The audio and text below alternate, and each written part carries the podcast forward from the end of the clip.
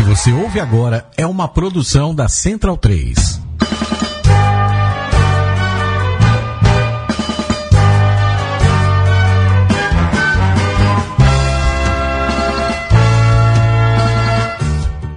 Olá, centralinos e portalenses, formem o Scrum, Huck, Mo, organizem a linha e vamos com tudo na nossa nossa Mesoval, edição de número 61 aqui pela Central 3.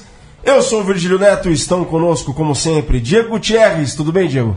Tudo bem, mas hoje eu não sou, porque voltamos a ver Virgílio e Vitor juntos de volta na mesa. Pra alegria do Matias Pinto. E aí, Mati, tudo A- bem? a- agora eu não posso mais polemizar, né? Agora vocês fizeram as pazes, tá tudo bem. Pois é, quanto tempo? Acho que uns dois meses. Não, foi três programas seguidos, não é? Não. Foi mais, a gente fez uns cinco. Ah, mas você tava fora. Ah, é, É. verdade. Não, acho que Vocês faz uns... vocês Acho que revezaram. desde março, então.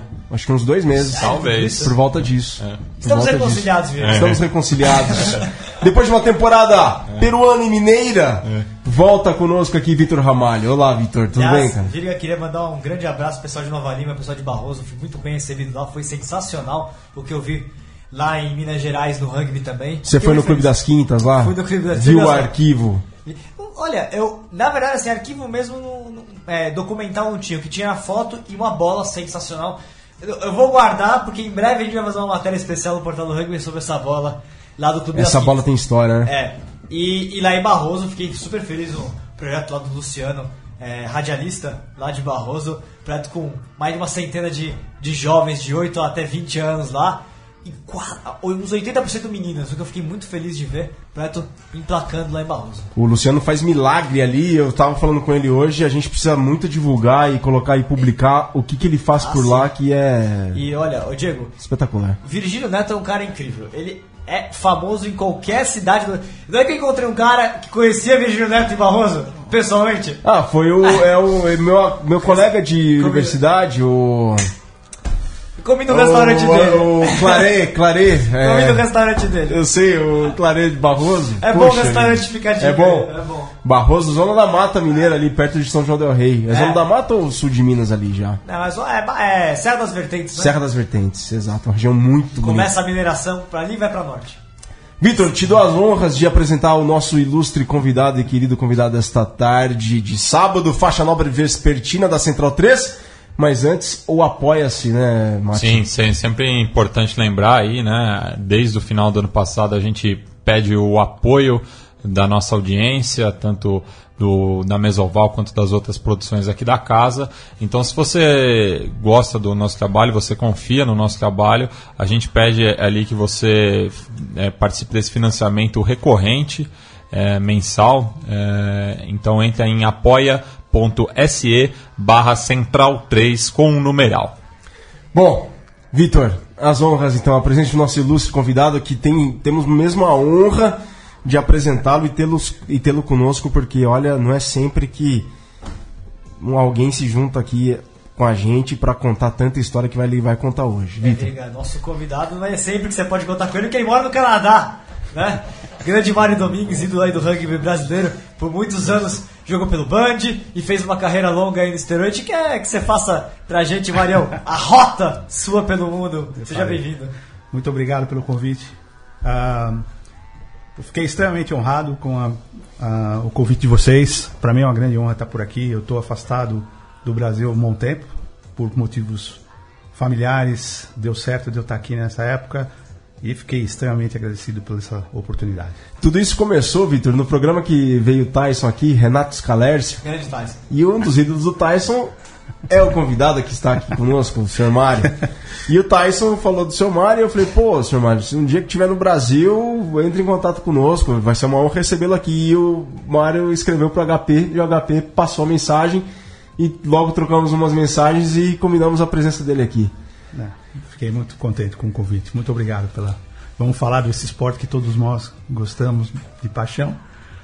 Eu fiz algumas coisas no rugby na minha É, vida. então, queremos que você dê uma, o seu currículo Tá bom, rugby. eu vou começar. Eu vou, eu prometo ser breve. Vamos lá, va- vamos sair daqui semana que vem. Bom, é, Reserva o próximo programa aí, Mate. eu comecei minha carreira no, no juvenil do Mackenzie. Na época, praticamente fundamos o, o juvenil. Nós não tínhamos nenhum ah, contato com o Universitário, que era já forte na época. Que ano mais ou menos? essa vai ser 80 e... Não. 88? Não, 88 não. Você tá com 50 e- 78. 78. 78. Foi eh, em 78. Época heróica do rugby nacional. É. E de lá pra cá as coisas ah, mudaram. Eu, a gente formou um clube. Antes era o Joerg Bruder, que é era um centro educacional esportivo. Isso foi a fundação do Bandeirantes. Eu ajudei a fundar o Bandeirantes. De lá pra cá eu tenho um, um contato direto com a seleção desde sempre. Eu entrei na seleção brasileira adulta bem novo. Meu primeiro jogo foi em 84. Tinha acho que 20 e poucos anos, 20 anos. Contra quem foi, mano? Contra os Penguins. Ah, os Penguins, aquele jogo que tem até a foto É, clássica. E esse foi meu primeiro jogo internacional. Mas eu era coadjuvante, né? Era bem jovem ainda. Mas daí eu tive uma carreira meio meteórica, assim. Logo em 85 e 86 foram brilhantes. Eu recebi todos os prêmios da, da Federação Brasileira, antiga ABR, né? Eh, eleito melhor jogador, na posição, para lá.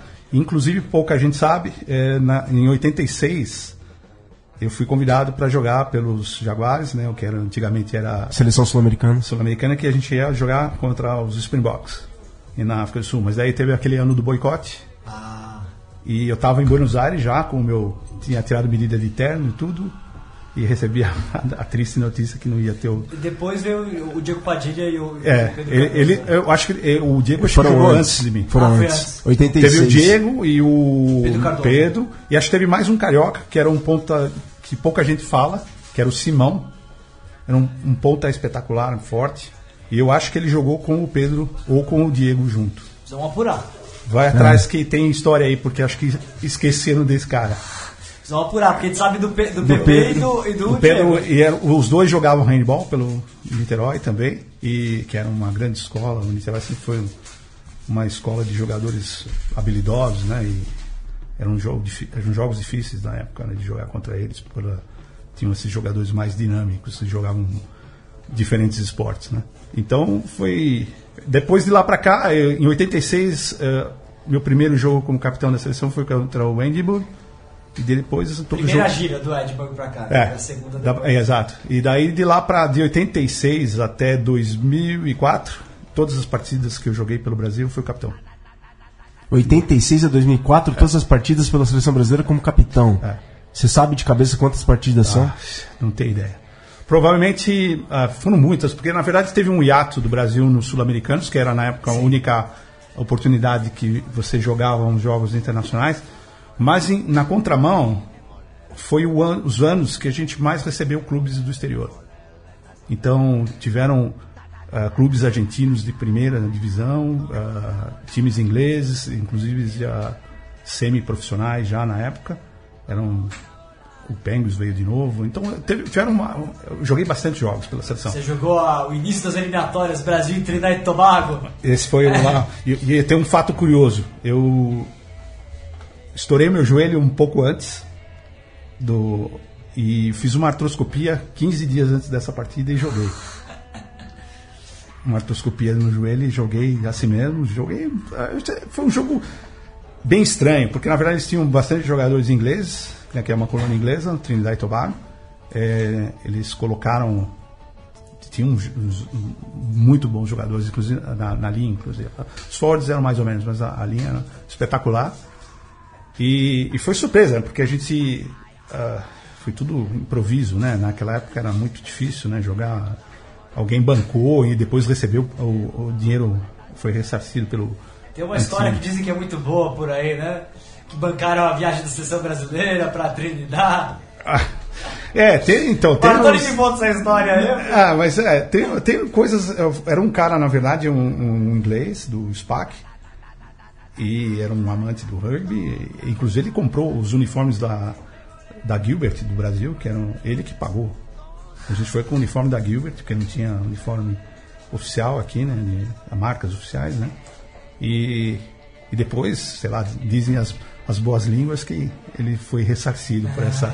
essa coisa. Ó, E o- Marião, É. 96, o primeiro jogo que você tá falando, né? Brasil e Trindade, 41 pra- a 0 pra Trindade. E aí depois, em 2001, É. o Brasil deu troco, venceu 11 a É, 10 esse foi- e 9 a 0 né? É isso aí. É, Esse foi um, para mim, é um dos jogos mais marcantes o jogo lá, porque estavam foi no estádio que tinha recém inaugurado do Todos futebol. falam desse jogo. Tonhão. Greg fala desse Ah, jogo. Foi um jogo fantástico, assim, a gente um calor insuportável. Era foi um jogo à noitinha, umas 7 horas da noite, mas aquele calor seco do Caribe. Todo mundo colou a camisa, a gente tinha uma- umas camisas ahn, sintéticas. Ficavam, você pesava o dobro do peso no final do jogo, porque ela ia acumulando água no seu corpo. Dezembro o jogo ainda, né? É, foi e os caras estavam armados para repetir a dose, né? Porque tinham feito eh, e outro fato curioso, a gente tinha marcado, não tinha passagem direta, né? Via Venezuela. Era um, o, o voo era ridículo. A gente foi para Venezuela, descia para Aruba e depois ia para Trinidad e Tobago. Fazia um, fazia um Z. E o, o meu voo foi para via Miami. E então eu e mais uns seis jogadores, mais a comissão, mais tava o Martoni. Não, Martoni O Carinha era o manager? Não. Nesse, nesse daí eu acho que não. Não, acho que não. Tá. Não tenho O certeza. Martoni- Ah, era o. O Felipe. Tá. Pipi Tá. Uhum. Ele foi o manager da, da O Picho. É. Daí a gente foi para Miami e perdemos o voo de conexão. E daí nos colocaram no hotel e a gente ia no dia seguinte. Eu eu tinha uma porque virou era um era um eliminatório, né, o jogo Sim. também. E eu tinha uma coisa de imprensa e, e tinha que treinar no dia seguinte. E eu perdi nessas coisas, né? E teve um fato curioso que no avião que colocaram a gente, é, cheguei lá na minha vez, o cara falou: Não, você não pode embarcar. Falei mesmo, eu, ah, eu tava em Curaçao, sei lá, tinha uma, uma parada lá. Aí eu vi que tinha uma comissão de, de. Tava entrando no nosso avião e tiraram a gente. Eu era um dos que iam ficar pra lá pra pegar o outro voo. Daí eu falei, meu, você não- vocês estão brincadeira. Eu sou capitão do Brasil e se você me tirar do, do voo, você vai causar um incidente diplomático. Daí o primeiro-ministro veio lá Sério? falando, o senhor pode ficar sentado, no- eu vou na, na cabine do piloto. Não brinca, era o primeiro-ministro, Era a comitiva primeiro-ministro. da. do- Agora, eu não sei, não lembro se era de uma das ilhas ali, era o primeiro-ministro, ou de próprio. Daí teve um- uma coisa engraçada. Mas daí no final deu tudo certo, a gente chegou lá. Ah, eu consegui treinar um dia antes do, Do jogo? do jogo, e eu cheguei no final da tarde, a gente treinou noitinha, e no dia seguinte era o jogo. E foi um jogo espetacular. A gente, inclusive, eu, eu fiz o try da vitória. Ai, e, É. e pensando nessa. O Brasil, a primeira vez que jogou, dificuldade, acabou perdendo, e aí depois, segundo encontro, consegue dar uma virada dessa. Acho que é muito marcante pra toda geração, né? De superação, Não, e assim, né? é exato. Eu é, é, acho que isso é o, o bonito do esporte. Você pode pagar suas dívidas no campo. E a gente conseguiu pagar. E eu falei isso na apresentação. assim, ó, A gente está preparado. Era uma seleção completamente diferente da, da primeira que foi. E perdeu, né? De uma forma ruim. Depois teve um jogo. A gente foi convidado pela seleção do, das Forças Armadas de Trinidad para jogar no dia seguinte. A gente ganhou deles.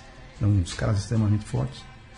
E isso foi na primeira vez, né? Daí no, tanto é que ah, eu dei uma entrevista na, em Trindade antes do jogo, nessa segunda vez, para a televisão, e começamos a falar do, da expectativa. Eu falei, ah, infelizmente a gente não, não teve. não tem chance de conhecer o local e ver. A gente sabe que é um povo bem receptivo, né? Pelo que você anda na rua e tal, mas a gente praticamente eu não conheço. Se me falarem que eu tive em Trindade e Tobago, eu acho que eu vou falar que eu não, não, conheço nada de. Eu só conheço o trajeto do aeroporto pro hotel e vice-versa.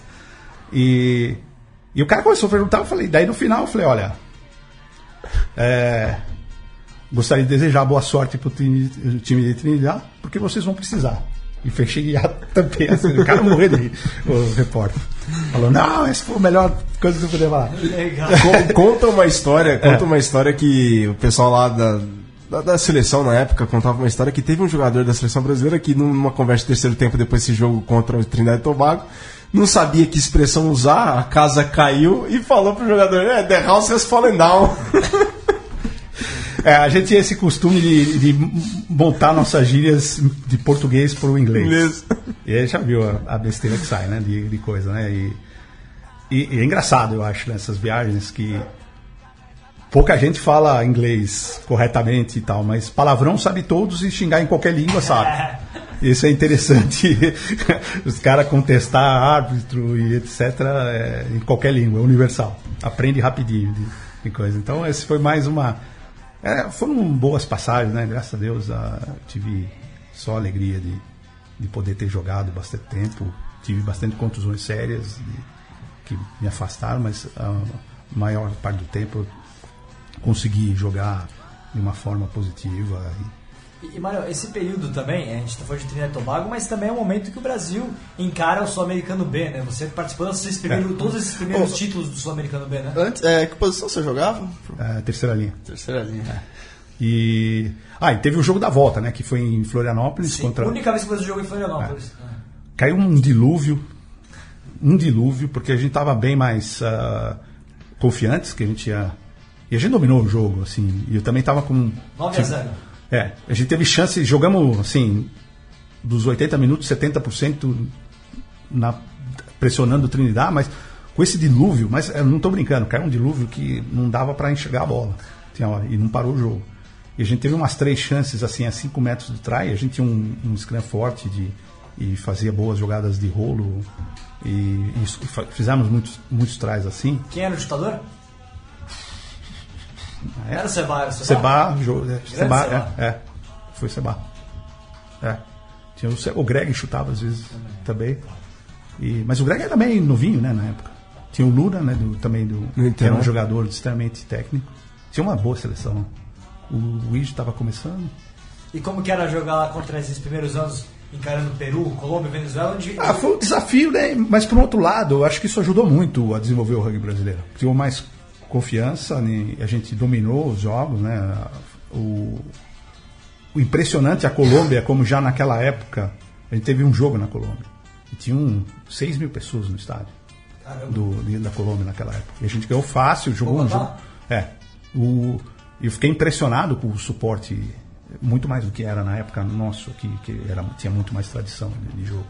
E eu, eu não tenho dúvida que se a Colômbia continuar crescendo, vai ser um, um time bom em breve. Você pegou uma época que a Venezuela também era forte. A né? Venezuela tinha muito jogador também importado, o técnico também, e era um time extremamente até arrogante, foi o nosso principal adversário nos primeiros. Importado de onde? Ah, eles tinham alguns jogadores de. Ou tinha argentino, tinham.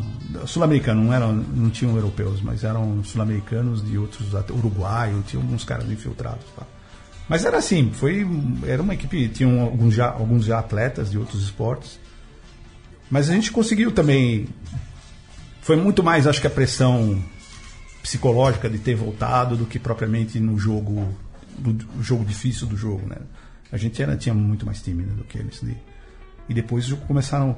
E quando a gente se eh, enfrentou o Paraguai, que era o nosso arquirrival no sul-americano na época, né, de, porque era o confronto di- direto.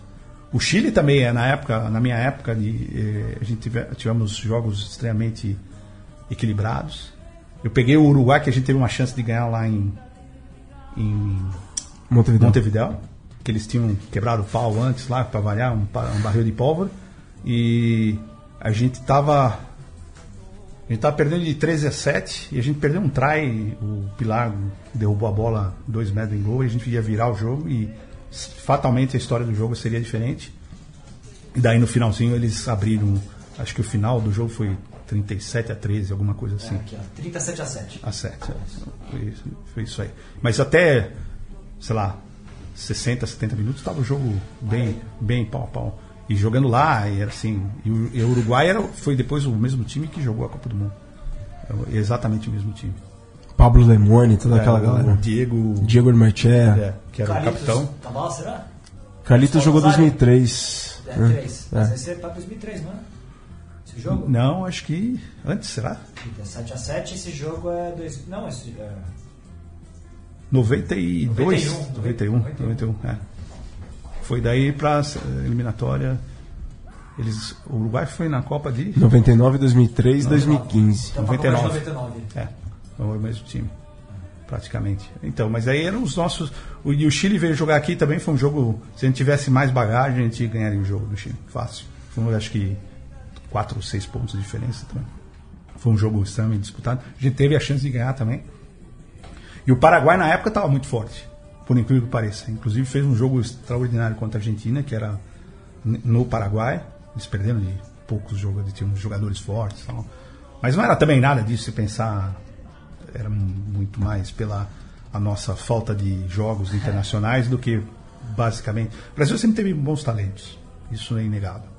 O que faltava eram mais jogos repetitivos e, e técnicos, né? Porque a gente nunca teve alguém que realmente desse uma qualidade melhor de, de conjunto, de plano tático, né? Isso, era, isso sempre fez falta. A gente vai falar sobre treinadores, sobretudo treinadores brasileiros, no próximo bloco. Mas, ô Marião, esse o último jogo seu pela seleção brasileira foi com 43 anos, né? E como capitão. Conta mais aí.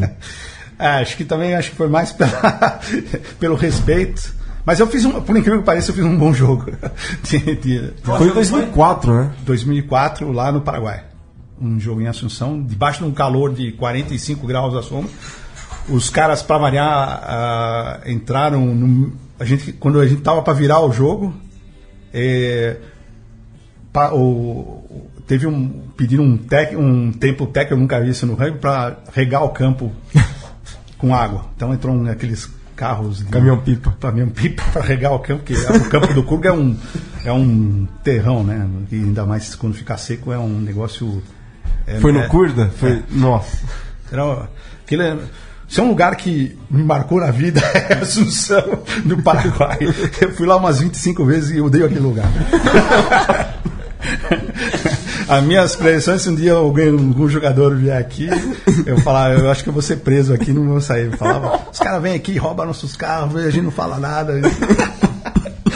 Era daí, era daí pra baixo o negócio. É muito engraçado. Né? Eu sempre fui é, assim, de, colocava uns negócios na, nas, e jogou uma vez contra os Estados Unidos. O que você falou, Mário? O Furucho jogava na época. O Furucho? É. Ele, é, ele, é um, ele era um excelente jogador, né? Sensacional jogador. E ele é japonês, descendente. E eu falei, pô, os caras jogando bomba no seu país, você não vai fazer nada. Porque ele olhou com os olhos, não, vamos arrebentar tudo. Aquele.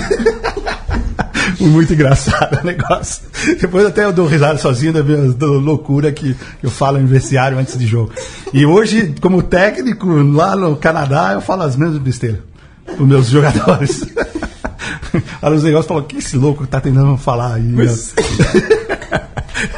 Mas, por exemplo, se vai jogar um time do, de- da Colômbia Britânica, que é onde você mora hoje, contra o Quebec, você usa uma, um Ah, usa o mesmo jargão de coisa. Ah, anti-Quebec. Ah, qualquer coisa desse tipo, ou pega alguma coisa que não é. Os caras vêm monopólio de leite, não sei o que, de queijo, não sei o que, vem encher o saco e vende produto aqui.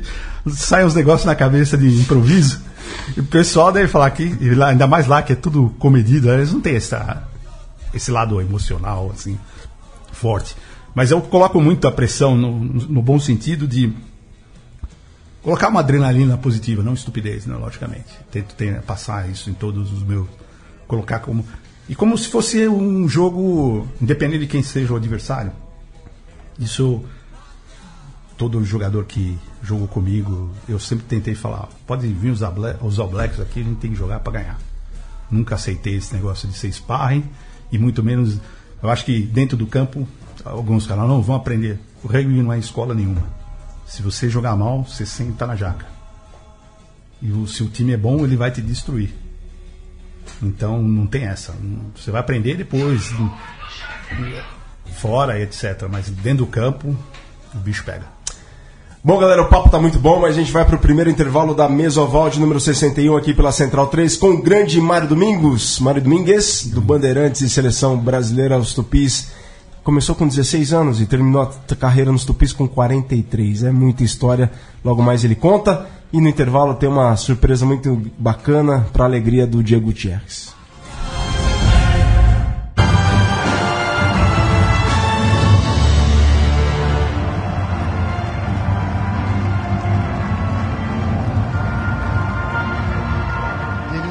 Jules Puissant, on est venu dans le même intervalle avec Doumerou. Oui, c'est bien fait, Parissé. La passe intérieure pour Puissant. Genia. Interception. Oh, l'interception de Johnny May. Ouais. L'interception de Johnny May. À la course, qui va inscrire le premier essai. du match. À vouloir jouer, le Stade français s'est fait punir. Passe interceptée de Genia. Premier essai du match signé Johnny May. Genia. Genia la passe au pied, il y a un avantage en cours. Et l'essai de. Il y a un ballon récupéré par les Anglais avec peu de choses. Regardez, Ledlow Ah, systématiquement il y il a- essayé sur le jeu pied. Attention, le rebond favorable. Attention au rebond. Euh, c'est- non, non, non, non, non, on a demandé la vidéo. Beaucoup de bruit dans ce stade. Burns, Burns qui a donné l'interception de Camara. C'est l'interception Jeffrey parisienne. Camara qui a donné. Encore une fois pour Doty. Il y aura Allez, là-bas. Il y aura petit. Voilà l'essai parisien en contre.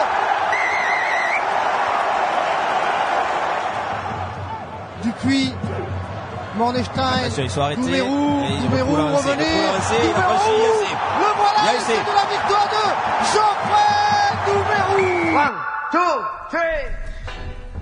Fala galera centralinos e portalenses, estamos de volta com o segundo bloco da mesa volte número 61. Mário Domingues aqui conosco, uma carreira inigualável dentro do rugby mundial. A gente vai voltar a conversar com ele, mas antes passando pela Colipídia. Colipídia desta, desta semana, 16 de maio, nasce Newton Santos, o melhor lateral esquerdo do mundo, jogador que hoje dá nome ao Estádio Olímpico, localizado em Engenho de Dentro, no Rio de Janeiro.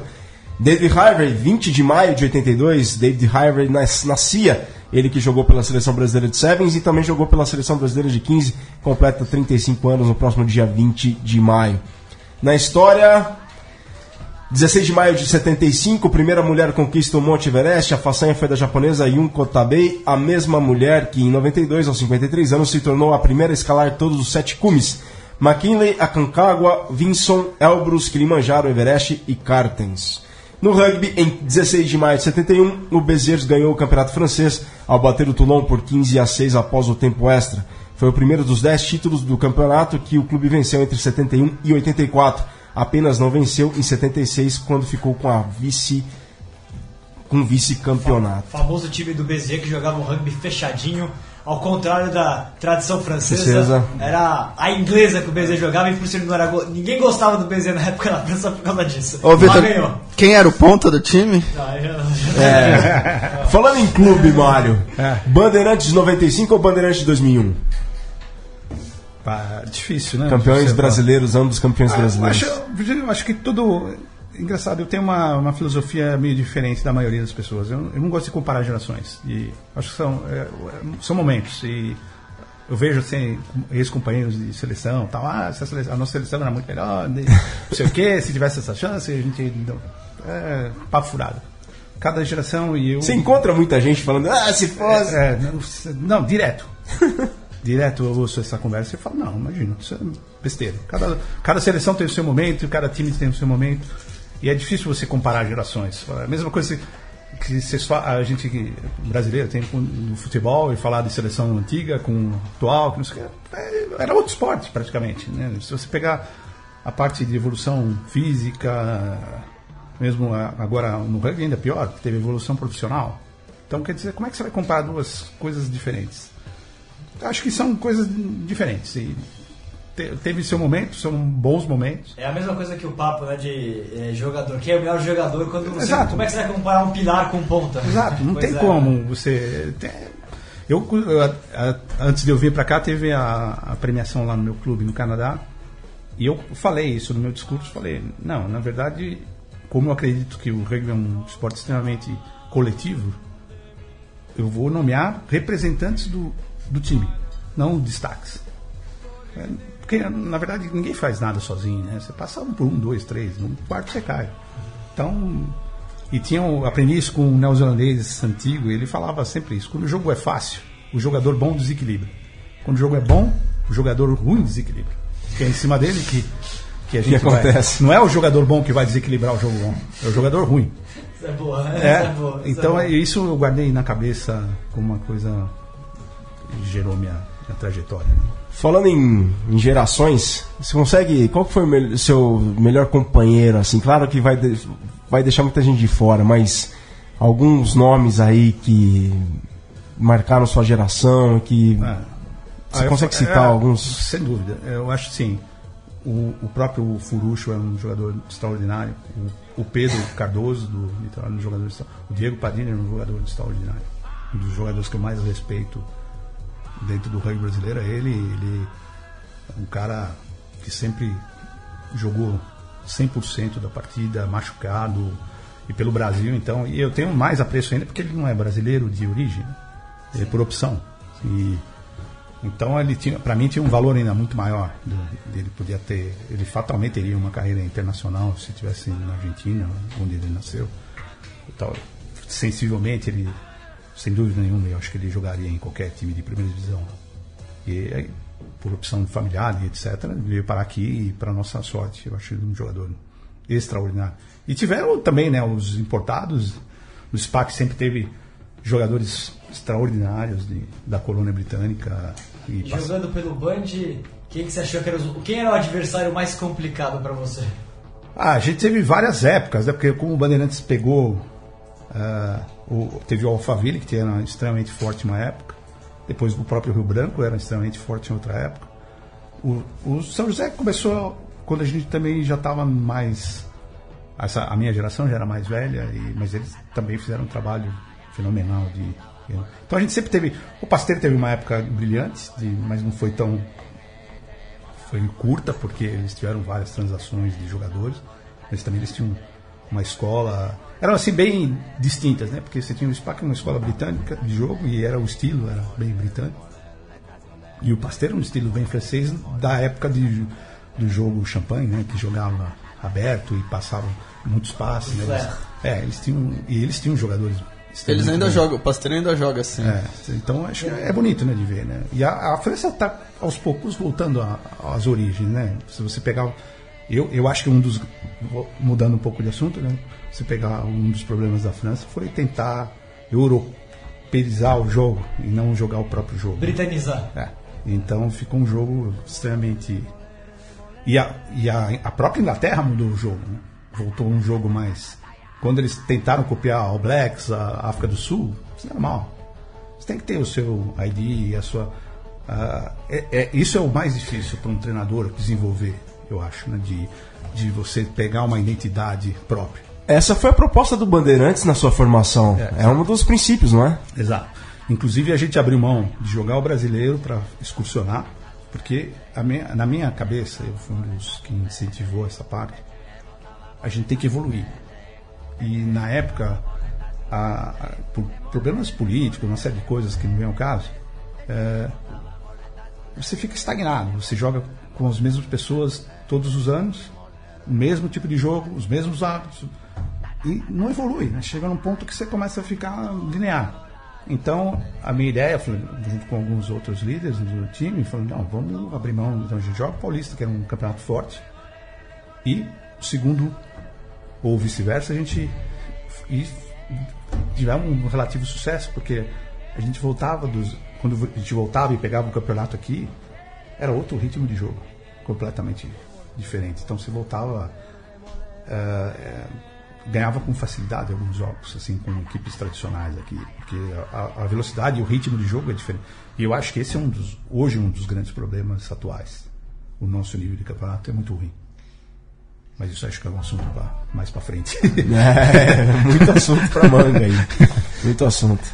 Ah, Mário, como que, já que você levantou a bola do, do Campeonato de Clubes, é, lá do Canadá, como você tem conseguido acompanhar o que rola por aqui? Até fazendo essa pergunta, porque daqui a pouquinho eu quero falar de seleção brasileira atual, Aham. sul-americano, mas até o rugby de clubes, você tem conseguido acompanhar um pouco? É, até pouco tempo atrás ah, eram, tinham os jogos No em. YouTube. É, e eu assistia boa parte dos jogos quando eu tinha tempo para manter. E sempre quando eu venho para cá, às vezes dava tempo de eu assistir um jogo, principalmente do Bandeirantes e tal. Eu ficava. Não é comparar, de novo, não é, não é a minha intenção falar ah, esse nível é melhor, o outro nível é pior. Mas é, a velocidade do jogo é extremamente ruim. Então, e isso num jogo internacional, porque hoje o que, que a gente tem? Se você pegar um atleta, ele tem a parte de treinamento nos centros de treinamento de alto nível, mas o complemento é o jogo. E tanto é que se você. Tem N exemplos. Se você pegar um jogador hum, assim, ultimamente nunca teve um jogador de. Lógico, a gente não tem condição de bancar um jogador de ponta, nenhum time internacional. Mas que vem um jogador mediano. Em seis meses ou um ano de, desse campeonato, ele vira um jogador ordinário. Não tenho dúvida. Porque o ritmo do jogo ele se torna. E aí, como você então compara, é, vivendo o rugby canadense, você tre- treina clube no Canadá, é, como é que você compara o, o cenário de clubes de lá com o daqui, pensando né, no caminho que a gente tem que fazer para conseguir chegar no mesmo nível? Não é porque o Brasil ganhou uma vez no Canadá que significa que nosso rugby chegou no nível do deles. Não. É, como é que você faz essa comparação no rugby, doméstico? É, eu- acho que é, um- é, o primeiro eu acho que é uma situação completamente diferente no sentido de ah, países. O, o grande problema do, do Brasil, e não é só do rugby, é que não tem cultura escolar esportiva zero. Né? É- e esse é um. Você pegar um celeiro que é o esporte colegial ou, ou ou infantil, né, menores, não tem, não existe. Isso em qualquer esporte. Você pega hoje, se, e como é que você vai transformar só clubes se não tem uma estrutura profissional? E, e eu acho difícil você ter uma estrutura profissional de clubes a curto prazo ou a médio prazo, sem ter essa base. E lá eles têm essa cultura de esporte escolar, que é o que acontece nos Estados Unidos. E tem um incentivo enorme das famílias. Por exemplo, eu fui a gente joga muito em Vitória, né? E é longe pra gente. Você tem que, apesar de ser a distancialmente, mas você tem que cruzar o, o oceano, né? Parte do oceano. vai- Então a férias demora duas horas para cruzar. Mas uma hora, meia hora de, de ônibus, mas três horas você perde de ida e volta. Tava comendo um amendoinzinho. É, umas não, é- o, ferry, né? o ferry é bem legal, é bem. Inclusive, é- já é tradição dos clubes compram cerveja, que é proibido beber em público no Canadá, mas os clubes, os clubes fazem uma vaquinha lá, que nem a gente enche os contêineres de Gatorade depois do jogo de cerveja, vão no top do ferry e Terceiro tempo é no ferry? Putz, é. Avistando baleia lá? tem coisa, tem coisa séria lá. A gente pensa que brasileiro é, é, é divertido, mas os canadenses quando bebem, pô, eles imagina. abrem, a- Exageram, né? exageram na dose do xarope. é impressionante. Eu vi cada cena que, assim, de terceiro tempo e ah, final de ano que você morre de rir. Os caras fazem um negócio. Só pra você ter exemplo, e isso envolve jogador de seleção, todo mundo na mesma peneira. Teve um no meu clube, um- não nesse que eu tô agora, no anterior, ele teve uma iniciação lá dos jogadores novos para esse e daí já viu, né? uma primeira lança só e os caras levaram um caixão de madeira se você e tinha uma- umas brincadeiras lá e as punições eram bebê dentro do caixão até acabar então tinha uma garrafa de tequila, o cara jogava o cara lá dentro, trancava com um, às vezes um, mais um, dois negros espremidos lá, tinha que matar a garrafa de tequila antes de sair de lá de dentro. E você vai ver o estado que o cara saía de lá de dentro. Caramba! e era assim, coisa muito divertida. Olha o Diego tendo ideia aqui do lado. Não, eram umas coisas assim, bem. E não tinha eh, sacanagem, nada, era uma coisa bem sadia e tal. Então, daí voltando ao, ao, ao que interessa, né, da- dessa parte de desenvolvimento de clubes, eu acho que é, é um, é um desafio muito maior do que o. não só do rugby do Brasil. É tentar fazer com que o- as, as escolas tenham participação no, no rugby. E é difícil, né? Porque daí você precisa formar ah, treinadores, educadores e, e abrir espaço e, e ter uma. E, e as ah, uniões universitárias são autônomas, né? Não tem como a Associação Brasileira interferir, a Confederação interferir nesse problema.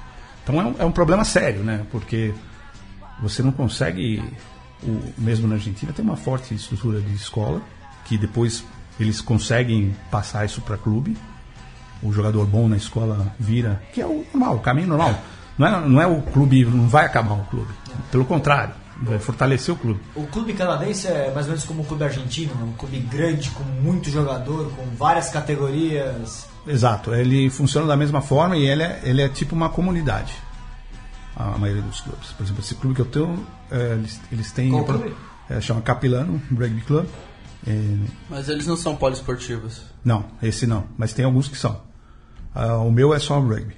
E, e ele é assim. Mas é interessante porque o clube atua de uma forma de dizer, é, é, doação de, de sangue, é, doação de roupa, é, coleta brinquedo para. Pra instituição de caridade. É, ele tem uma, uma forte estrutura de comunitária que envolve todo mundo. Tem as festas de, tradicionais, então envolve todo mundo. Eu acho isso interessante. E outra coisa, o jogador tem que pagar para o clube, sendo ele de qualquer nível, de seleção ou não. Tem a taxa do, do seguro obrigatório, que todos têm que ter, que é coletivo no Canadá inteiro. A, a federação conseguiu fazer um, um, um, seguro único e todos têm, não é aquilo apresentar testado médico. Todos têm que ter esse, esse tipo de seguro para jogar a inscrição. E o cara paga esse hoje acho que é 110 dólares por ano. O clube não paga nenhum atleta. Não paga nenhum atleta. Sendo ele o que for. Os jogadores da seleção recebem dinheiro do governo e da Federação Internacional. Tem uma bolsa atleta. Bolsa atleta. Hoje eu não estou bem certo do número, mas um jogador de ponta que mora no Canadá e vive na do Sevens ou de 15, mas o acho que recebe 8 mil dólares por mês. O tipo Zaruba, Hirayama. Entre 5 a 8 mil dólares por mês. E acima do clube, seleção regional. Seleção regional continua amadora. E o clube não joga fora da província, só dentro da província. Só dentro da província. Eles não têm condição... interprovincial. O que eles decidiram fazer, eles tinham um campeonato interclubes, de, era o campeão, jogava com o de Ontário e do, do, centro, do centro do Canadá, mas não é viável financeiramente. Por isso também eu acho isso uma loucura no Brasil, você tentar jogar aqui, Rio Grande do Norte, Amazonas. Infelizmente, gente, é, é utópico. E aí eles usam a seleção provincial. Exato. É o único jeito de você. Mas tem uma integração hoje com esses centros de treinamento. Tem centro de treinamento lá em Ontário, já aberto, como tem aqui. Então hoje a, a comunicação é muito maior. Porque antigamente, eu lembro até um, um, um dos congressos que eu fui envolvendo a Argentina tal, não sei o que, e o cara me falou, até pouco tempo atrás, antes de a Argentina dar esse pulo, tinha, às vezes convocava jogador que estava com a perna quebrada. Porque não tinha integração. O cara, ah, ouvi falar que ele é bom lá de Córdoba, não sei de onde, chama o cara. Ah, o cara, ah, eu tô machucado. Não posso participar. Então daí que começaram a desenvolver programas, né, para o cara treinar por ele. Ele tem que cumprir as metas, né? Isso também acontece no Canadá. São programas individualizados e o, o cara mantém. E, e agora as, as academias locais, né? Regionais. Né? É interessante, mas o, o Canadá, se você comparar uh, 2000, antes de 2003, ele estava no mesmo nível da Argentina. No mesmo ranking, praticamente. Sim. E a Argentina depois uh, só subiu e o Canadá desceu. Isso por uma falta de. aquilo que a gente estava comentando extra do oficial aqui, é, por uma política de envolver somente estrangeiros e não falar a mesma língua canadense. O Canadá não tem um técnico canadense trabalhando internacionalmente. Zero. Que é, como é que pode sobreviver? Então a maioria são ex-jogadores que são obrigados e querem continuar, mas não tem é a formação de ex-jogador. E é isso que você estava falando da importância de ter treinadores brasileiros que vão continuar o legado. Esse é, esse é que é o meu ponto de vista. De você, eu acho que é, é uma fase importante. Você tem que chupar esses, essas informações internacionais, mas um outro lado você tem que criar treinadores. E não é criar porque acha bonito. Vou falar, ó, o Mário é jogador, então ele vai ser um bom técnico. Não é receita de bolo. O, ca o cara também tem que querer ser treinador. E é uma, é uma profissão. Lembro o caso da Argentina, do ex-capitão, da Argentina, da Inglaterra. Foi ser técnico. O, o Lancaster. Mark, o, não, o, Martin, Martin Johnson. É, e foi um fracasso. Depois virou é, diretor e mesmo assim. Porque o cara acha que ele é o capitão do, da seleção e não o técnico. E são funções e completamente diferentes. É, o, aqui no extra, o extra oficial aqui do Mesoval, você citou alguns, alguns personagens que todo mundo conhece que você treinou, aprendeu muita coisa junto, né?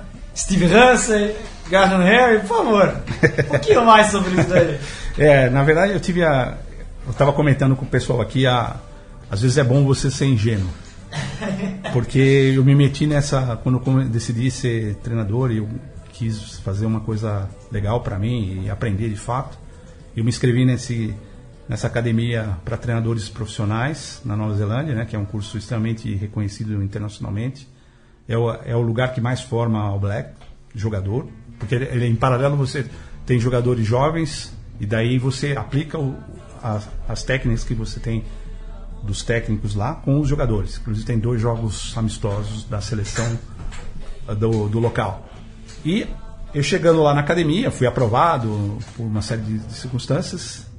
E comecei a. E os caras começando a falar de, de pessoas assim. Circunstâncias, currículo É, absurdo, né? é, daí você Desculpa. fala assim, o que eu tô fazendo aqui, né? Nesse lugar, né? De, de só técnico dos Sharks, técnico do sei o Sharks, técnico do Ed. Jones. Ed Jones era o meu mentor, o Hansen era um dos palestrantes, o outro. Fazendo meu campo aqui de Jones, o técnico da Inglaterra, esse técnico da Austrália, do Japão. O, o Fox foi o, o, o do Fly Half, o, A abertura do, dos All Blacks. É, foi o meu instrutor. De, do, o Ian Jones é o segunda linha, do lateral. O Rob Lowe, o prop, do Iso Black. Então era assim, os caras que você via na revista. A nata na nata. E daí eu chego lá e eh, os caras perguntam, mas. que- Primeira piada, você não errou de bola? Pensando que você não era de futebol ou de. O brasileiro tá lá e fala, você acha que você errou de bola? É a primeira piada que era piada pronta lá na Nova Zelândia quando eu chegava. Né? Acho que você errou de bola. "Não, daí, aos pouquinhos a gente vai. Eu, eu sou bem tranquilo, assim, no ponto de. hum, não fico também tirando foto, essas coisas, tietando ninguém, fico na minha e, e comecei a ter, eu sentava, eu, eu ficava bem tranquilo. não- Primeiro também que meu inglês não era ah, 100%, isso a minha, me me emperrou bastante, porque eu não tinha o jargão de inglês de, do rugby é igual aqui, né? Porque a gente tem, teve a influência inglesa forte, né? Então toda de posição, de jogada. Mas algumas coisas, eh, você imagina um técnico ah, de futebol, vou falar um pouco comparado. Você imagina um técnico de Zâmbia, algum lugar assim, vem aqui fazer um estágio ah, ou aprender algum com os técnicos brasileiros de futebol. Então tem as gírias do futebol aqui, ah, bate de três dedos, não sei o quê, que o cara de Zâmbia vai falar, o que, que esses loucos estão falando? Não tenho a menor ideia. Era, era o comentário, às vezes, de, de- e, de, e de seleções, porque eu tinha alguns técnicos, o, esse cara do Sharks foi, virou auxiliar dos Springboks. Então, tinha toda uma bagagem de seleção e, e os negros abriam o leque de.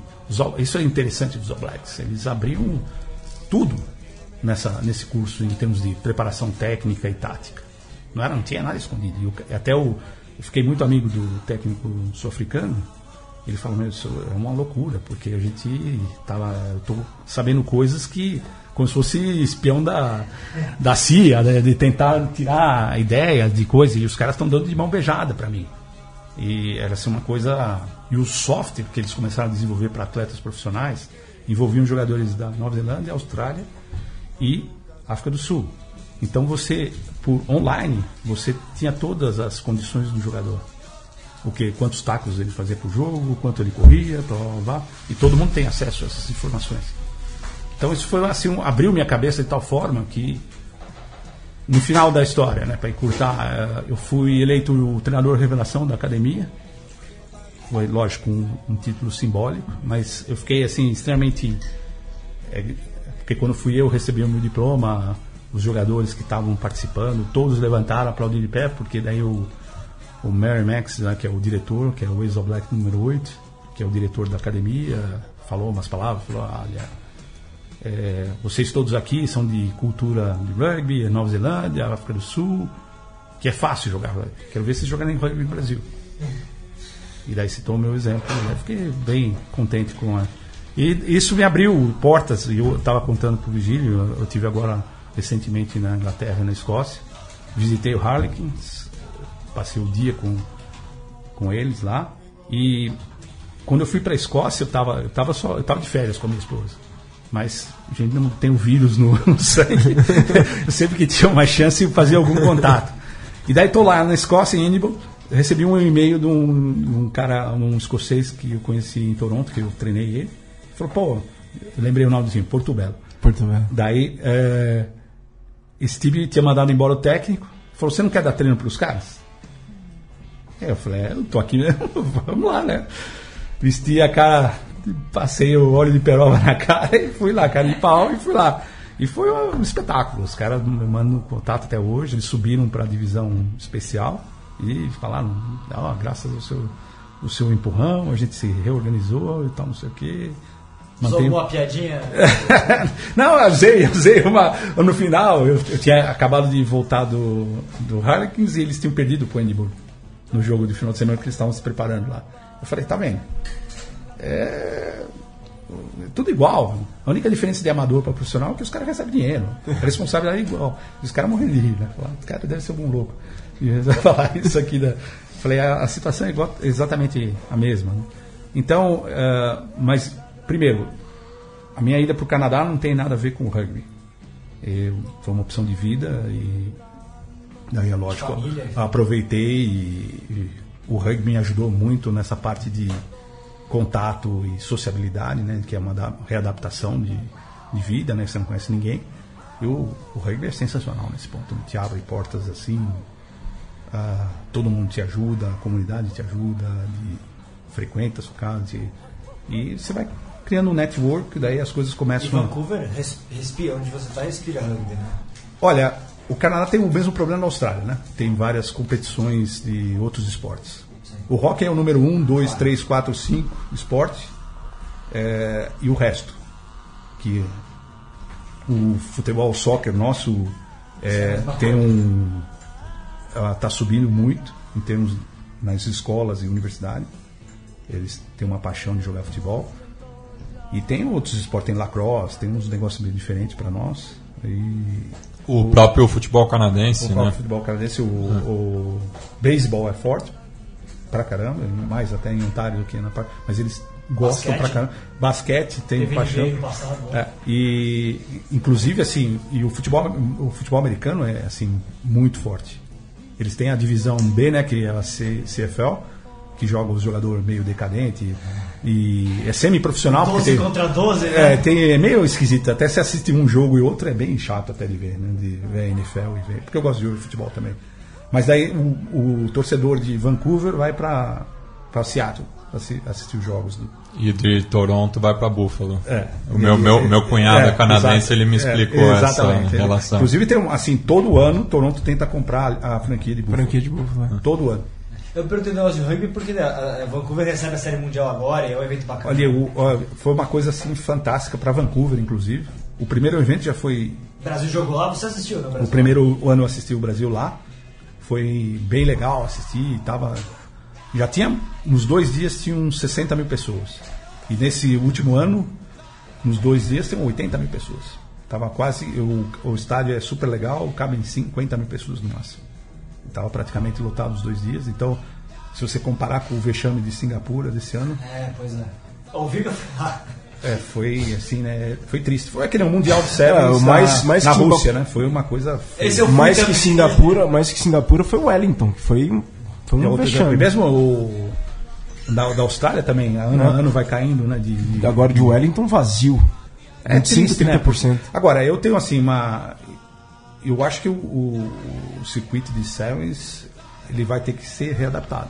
Sim.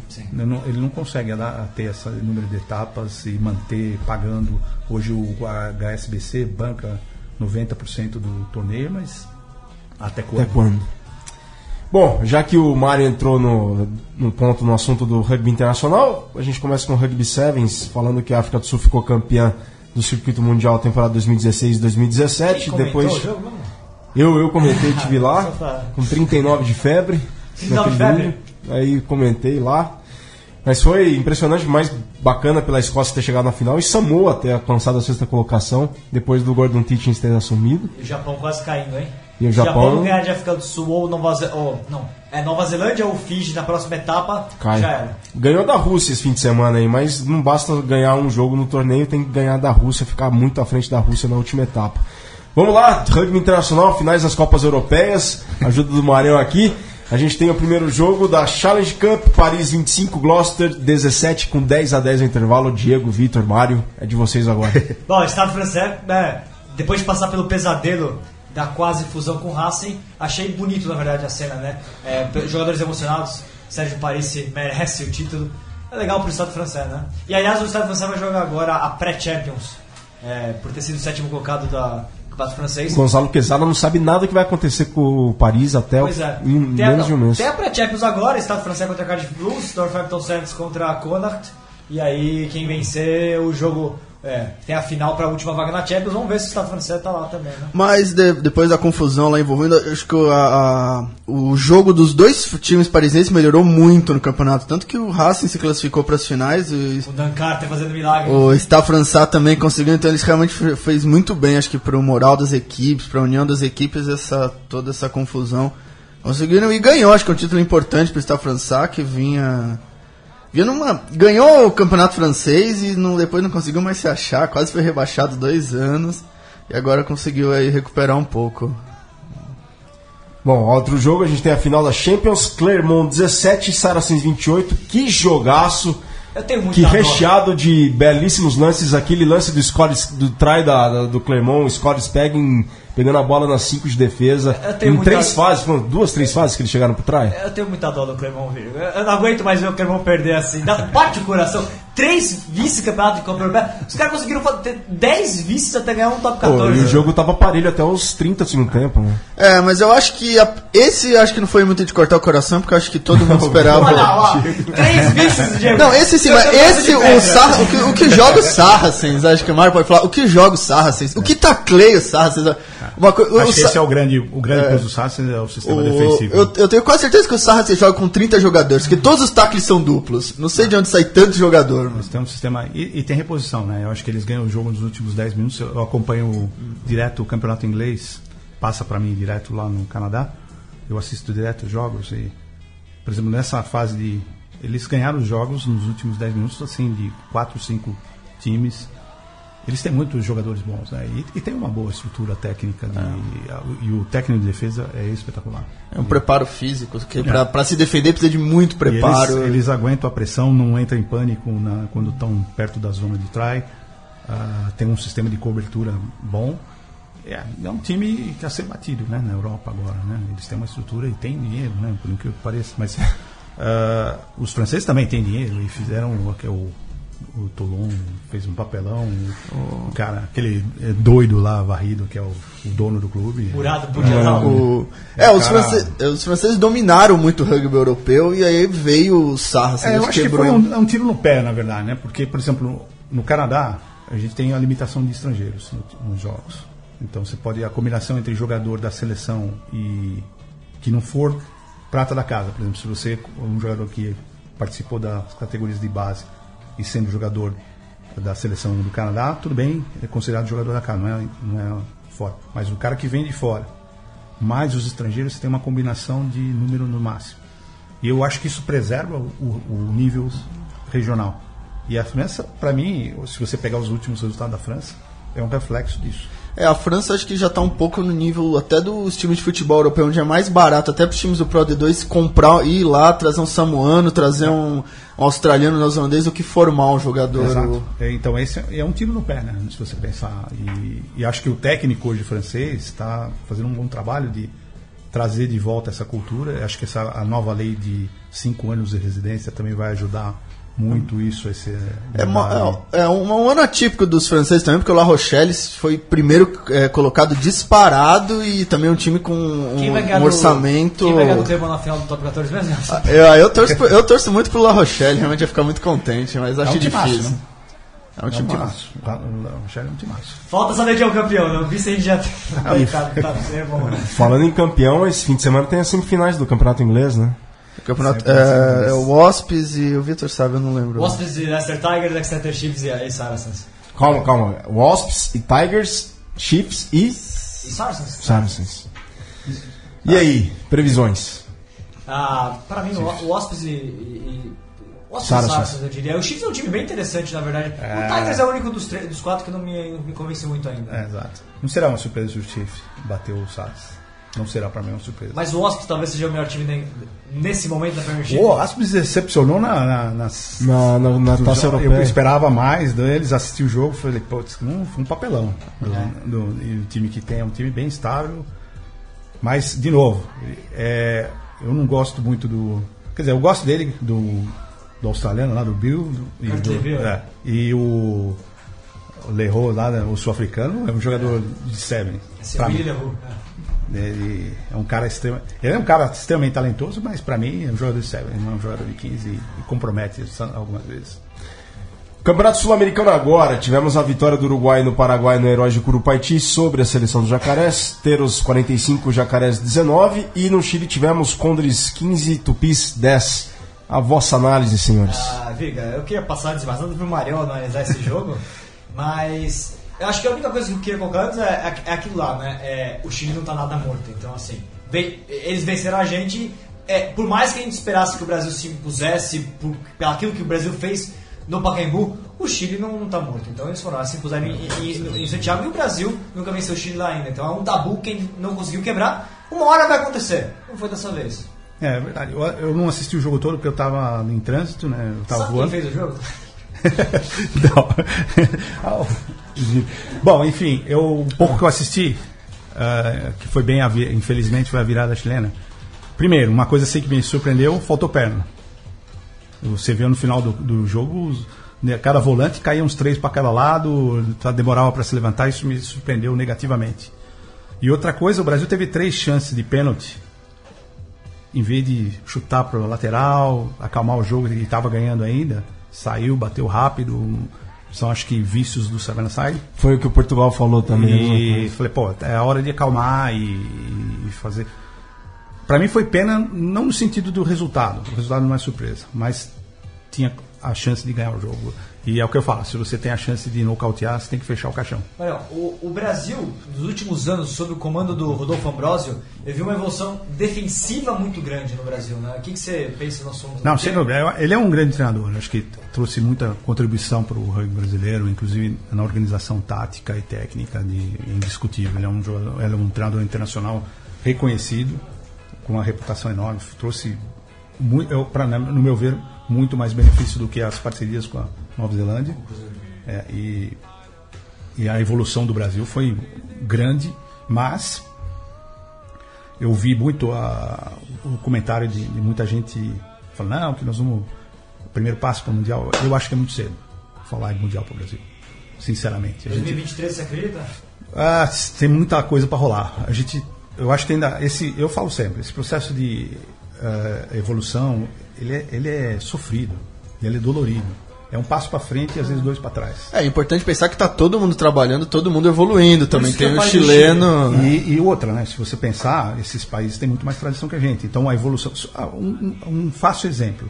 Se você pegar o time feminino de Fiji do Brasil, se você pegar cinco anos atrás, Fiji era um- uma porcaria. Exato. E, E eles agora? desenvolveram, e ele é um, um timaço hoje. Então, quer dizer, se você tem uma base ah, estrutural e cultural, é muito mais fácil de você somar em cima disso. O que eu fico preocupado aqui, pessoal, é a ansiedade do brasileiro em busca de resultado. Ninguém, a gente, culturalmente, a gente não tem paciência de consolidar as coisas. A gente é imediatista. A gente vê o produto, ah, começou hoje, amanhã a gente tem que ser campeão. E isso no esporte, na vida em geral, não acontece, né? Você tem que consolidar. Então acho que o Brasil hoje está em fase de consolidar suas posições alcançadas. Então agora tem que consolidar a vitória sobre o Chile, que aconteceu recentemente. O Chile, de novo, não me mostrou absolutamente nada assim. O, o- acho que o verdadeiro teste vai ser contra o Uruguai. O Uruguai é um time muito mais organizado e está se preparando. Mas, de novo, eu acho que o Uruguai não, não passa nem pelo Canadá, nem dos Estados Unidos, nem a pau. Vai para repescagem. Pra brigar com Rússia ou com Espanha. E daí não sabe o que acontece para frente. Bom, galera, o papo tá muito bom, mas daria conteúdo para 200 outros programas, mas a gente infelizmente tem que encerrar. Mário, desculpa cortar assim, Imagina, o tempo está esgotado. Muito É. obrigado pela presença. Obrigado, obrigado vocês. Olha, eu mesmo. fiquei muito feliz com o convite. Para mim foi um grande prazer. Eu, mesmo de fora, tento acompanhar o.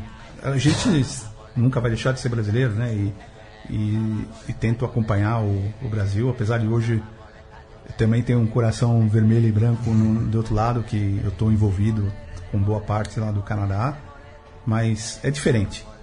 Eu torço muito para que a coisa vá para frente e, e entre no caminho certo. Eu acho que a, a confederação faz um trabalho fantástico. Eu fico preocupado com a parte de clubes e com essa ansiedade do, do brasileiro imediatista.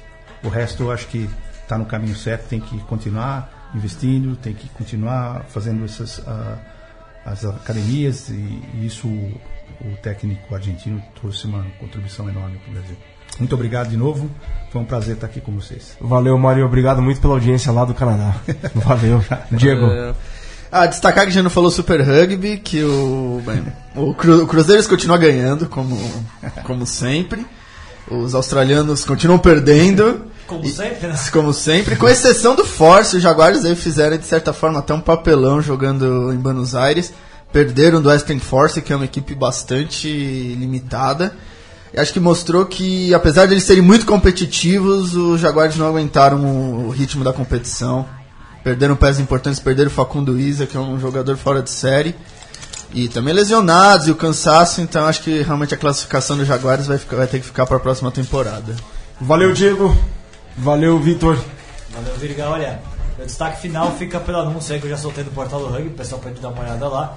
É, camisa da seleção brasileira nova, né? Bacana. Estive lá no evento hoje de manhã lá no, lá, né, no novo hotel. E, e o Brasil foi anunciado, vai jogar contra Portugal, Chile e Romênia, Portugal e Chile no Brasil, dias 10 e 17 de junho, e contra a Romênia lá na Romênia, dia 24. Muito interessantes os três jogos. Primeiro, porque Portugal já enfrentou duas vezes, então é a chance do Brasil tentar a primeira vitória, jogando agora mais maduro em casa. Jogamos uma vez contra eles em casa, mas não éramos maduros ainda. É a chance. Chile é o tirateima, né? Terceiro jogo entre os, entre os dois times é, neste ano, vai ser interessante. E Romênia, Romênia é o jogo da maturidade, porque estamos falando de um time né, de top 20 do rugby mundial. Vamos ver se a Romênia vai botar o seu time principal. Se botar, é um teste muito complicado para o Brasil. Né? Valeu, Mate. Muito obrigado. Tamo Até a junto. próxima, tamo junto. Próximo programa, a gente vai confirmar a presença ain- ainda, mas ainda neste mês teremos Antônio Górios Filho, Tonhão, aqui conosco na nossa mesa oval. Grande abraço, saudações avaladas. Você ouviu uma produção da Central 3. Para ouvir a programação completa, acesse central3.com.br.